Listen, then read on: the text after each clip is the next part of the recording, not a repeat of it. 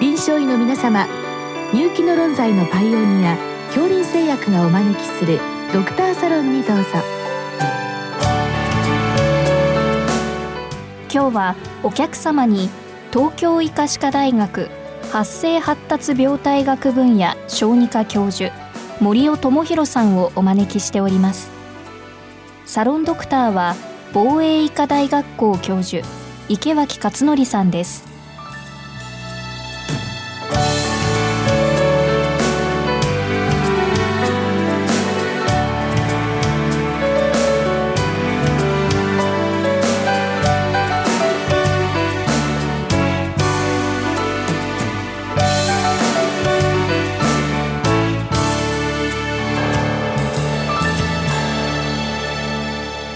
先生こんばんはこんばんは。今日はあの家族性地中海熱ということで実は私あまり、えー知らない病気でしてはい。なんで地中海なのかな？地中海で報告された何か病気なのかなというふうにぐらいしか思ってないんですけどもはい。これ先生この病気の歴史っていうのは古いんでしょうか？はい。あのー、1945年に報告されたものが最初だというふうに言われているのですけども、ま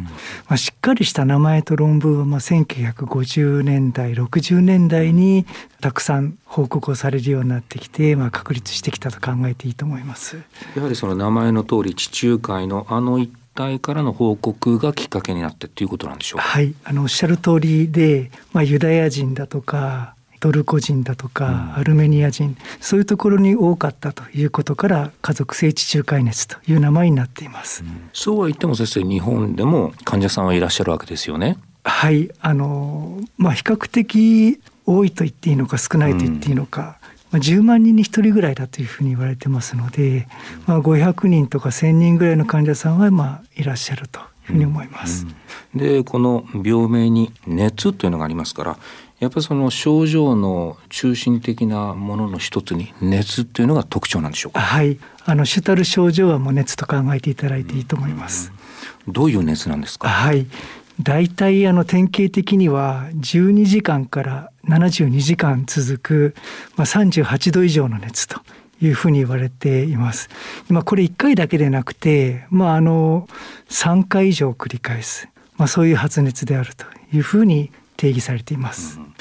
先生なんか不思議ですね、はい。まあまあ、その比較的短期と言っていいのか分かりませんけれどもせいぜい長くてもまあ72時間はい、というところでこれ自然に収まる。そうですね。はそれであの周期的に熱が出るということが特徴でして、まあ、典型的には4週間。あはあ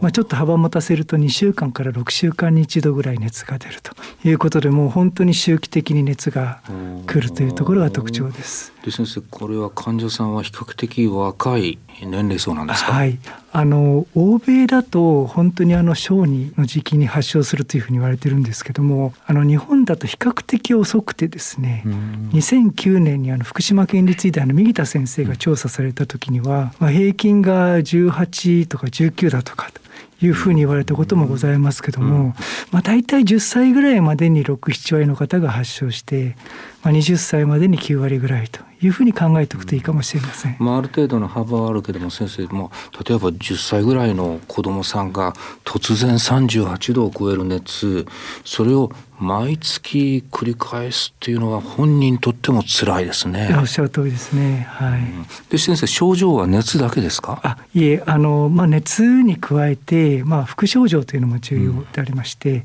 まあ、あのくくると小膜炎というふうに言われています。それは例えばその腹膜炎で腹痛ですとか、はい胸膜炎だったら胸痛、はい心膜炎もありますね。はい、おっしゃる通りですね。あの多い症状としてやっぱり腹痛があります。かなり強い痛みで、まあだいたい六七割ぐらいの方が腹痛を起こすというふうに言われています。そうするとまあそれ発作と言っていいか分かりませんけれども症状が出てる時には高熱もあるけど多分本人にとって一番辛いのはお腹が痛いとそうですね。場合によってはもう救急外来に受診されるようなケそうースも、ですね。はい。なかなかちっちゃな子供さんで、えー腹痛で発熱となると通常は、まあ、例えば中枢炎とかはいはい。考えますね、はい。なかなか家族性の地中海熱とは結びつかない。そうですね。そうですね。これはそういった熱小膜炎その根底というか何が病態なんでしょう？はい。あの1997年に原因となる遺伝子が分かりました、うん、これは MEFV あのピリンとかパイリンとかっていうふうに呼ばれてますけど、はいはい、まあ、その分子の異常だというふうに言われています。その分子の異常っていうのはその分子の機能不全障害によって起こるということですね、はい、そうですね。はい。そもそもこのパイリンというのはそうすると炎症を抑えるような働きがあるということですか？はい。あのいわゆるインフラマソームという炎症を起こすところの重要なコンポーネントなんですけども、あのこれはあの炎症を起こす分子の一つ。ただ通常はですね、そこにある分子抑制薬の分子がくっついてるんですね。ただパイリンピリンに変異があるとその抑制薬の分子がくっつけなくなって炎症が進んでしまうと、まあ、こういうふうに考えていただくといいと思います。そうすると、まあ、これ診断にも結びつくかもしれませんけれどもそういう高熱で腹痛ということで受診された時例えば採血をすると当然この炎症のマーカーが上がってるということになりますか、はい、あのおっしゃる通りです。CRP が上がってますし、うん、まあ、血清アミロイド A もすごく高くなります、うん、であの重要なことはですね、まあ、間欠期といいますか、うん、まあ、本当に3日以内に完全にそれが消えてしまうと、もうケロッと熱もなくなるし痛みもなくなるし炎症もなくなるというのが特徴です、ですからまああの診断といってもあるワンポイントで診断するとはなかなか難しそうですね。そうですねやっぱりその経緯の中で、はい、毎月起こってるようだなっていうようなところが一つのきっかけということですか？おっしゃるとりですね。これ先生あの遺伝子が分かったということになれば臨床症状だけじゃなくて遺伝子診断も当然出てくるということですね。はいあのおっしゃる通りです。まあ、やはり一番はあの臨床症状、うん、そして検査データが重要なんですけども、うん、まあ、典型的に、まあ、今言ったような発熱とか腹痛とか胸痛とかというのを定期的に起こすような方でない場合にはですねやっぱり遺伝子診断というのはすごく重要になってきます。うん。これは大体その遺伝子のどこにどういうふうなミューテーションというのは、まあ、日本人だとこういうのが多いとか、はい、あるいはイエダーだとこういうのがやっぱり人種によって多少特徴があるんでしょうか？はい、はい、あのまあ大体ですねあの決まったところの変異っていうのが報告されてはいるんですけども、うん。うん、まあ、例えばあのパイリンをコードする遺伝子のエクソン10のところで、はいはいメチオニンがバリンに変わる694番目のメチオニンがバリンに変わるというのはこれ非常に典型的な家族性地中海熱の変異です。ただそうではなくて他の場所に変異があるという場合もよくありましてでその場合には、まあ、それ単独ではなかなか結論が出ない、診断確定診断にはならないですけどもあのある薬を使ってそれであの反応があるかっていうことも非常に重要な決め手になってきます。はあはあ、それは多分治療のところでも絡んでくると思いますけどまた後からお聞きしますけれども、はいこれは先生あの基本的なところで遺伝形式は何なんでしょうか？はい、もともとはですね上染色体劣性遺伝と言われていたんですけども、はいええ、上染色体優性遺伝のものもあのパラパラと見つかってきています。なんか複雑ですね。はい、あのいわゆる枯発例もありますので複雑ですね。はい。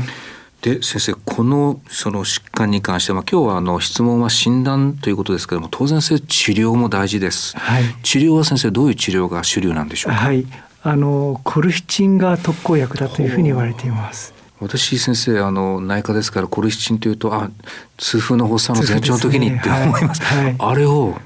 使うわけですね、そうですねあれが基本的には主流の薬ということなんですね。はい主流の薬ですね。でそれは先生使い方はその具合の悪い時に使うんではなくて常に使っていくんですはいあのおっしゃる通りです。あの継続して使っていただいてそれでまあ発熱とかまあ典型的な小膜炎が抑えられるかということが重要になります。発作の時使うようなまあ痛風とはちょっと違う使い方になります。はい。これは大体先生コルチン使うことによってあの先ほどのお話でコルチンを治療的診断ということでも使われるわけですね。そ、ね、はい、まあ、それぐらい、まあ、コルチンというのはこの病気に効くという薬なんですけれどもこれまあ、100%効くというわけじゃないですよね。やっぱりなかなか抵抗性の患者さんもいらっしゃる。はい、はいそういう特殊な症例かもしれませんけど、はい、そういう方には何か新しい治療っていうのは開発されてるんでしょうか、はい、重要な点です。大体、え9割ぐらいの方がコルシチンに反応するというふうに言われてますけども、まあ、そうでない方もいらっしゃる。でこれはあの先ほど述べたインフラマソームが活性化するその先にはインターロイキン1とかのまあ酸性につながるということで、えー、IL1 阻害薬カナキヌマブがよく効くというふうに言われています。まあ、ちょうどリウマチ関係でいろんなそういう薬も今開発されてますからそういうのをまあ使えるということなんですね。そうですね。ちょっと高価なお薬になりますけども、うんうん、あのまあよく効くお薬ですね。うん、はい。これ先生あの年齢的には若い男女ということになりますと、ちょっと考えるのはそのこれから、えー、妊娠出産をという女性がもしかかった場合に、はいはいコルシチンというのは先生その妊娠でも安全な薬でしょうか、はい、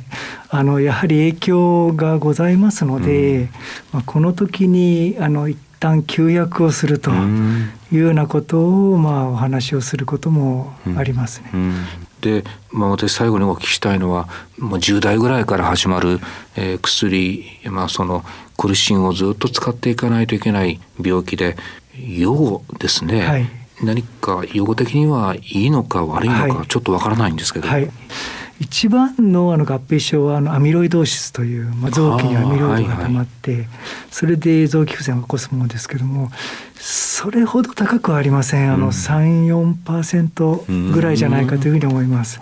じゃあ多くの患者さんはコルシンによって、まあ、予後は比較的良好というふうに考えてよろしいですね。はい、そう考えていいと思います。ただまあおそらく一番重要なのはお聞きの先生方がこれひょっとして地中海熱じゃないかと疑って先生方のような専門のところにこう患者さんを紹介する。これがやっぱり重要でしょうか？はい。あの本当におっしゃる通りでこう原因がわからない周期的な発熱だとか、うん、原因がわからないお腹の痛み、はい、あるいはまあ共通とかですね、はい、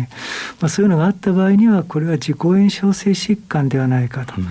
家族性地中海熱ではないかということでまあご紹介いただくのはあの重要なことじゃないかというふうに思っております。今日のお話であのお聞きの先生方だいぶ参考になったと思います。ありがとうございました。ありがとうございました。